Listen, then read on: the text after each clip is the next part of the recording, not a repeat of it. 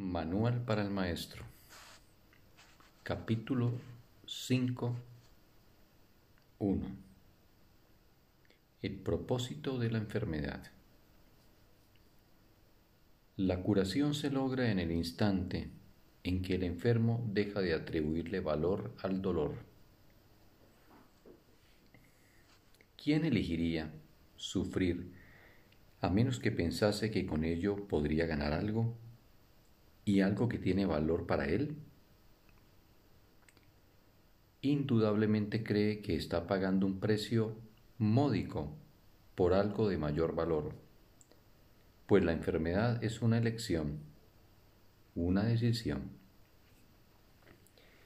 Es la elección de la debilidad procedente de la equivocada convicción de qué es fuerza.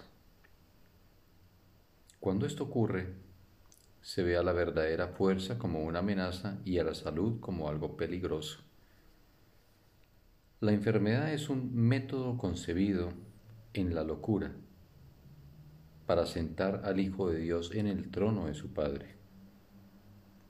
A Dios se le ve como algo externo, poderoso y feroz, ansioso por quedarse con todo el poder para sí mismo.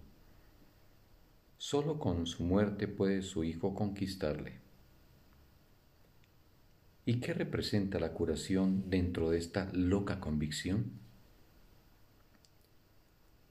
Simboliza la derrota del Hijo de Dios y el triunfo de su Padre sobre él.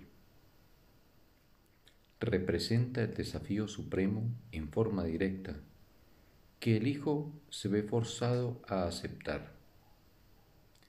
Representa todo lo que él se ocultaría a sí mismo para proteger su vida si se cura, Él es responsable de sus pensamientos. Y si es responsable de sus pensamientos, será destruido a fin de demostrarle cuán débil y miserable era.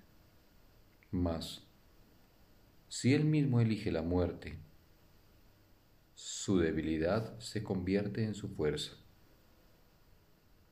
Ahora se ha impuesto a sí mismo lo que Dios le habría impuesto y de esta forma usurpado completamente el trono de su Creador. Fin del texto. Un bendito día para todos.